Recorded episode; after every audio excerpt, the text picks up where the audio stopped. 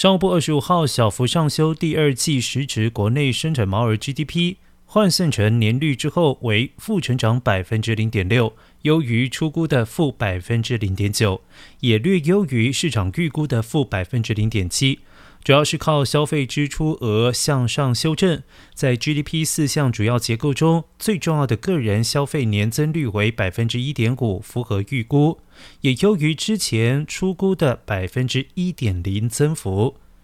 企业税前获利出估数字也比第一季增加百分之六点一，比第一季时的减少百分之二点二明显改善，也比去年同期增加百分之八点一。不过，通膨方面，GDP 物价平减指数年升百分之八点九，高于出估以及市场预估的百分之八点七升幅。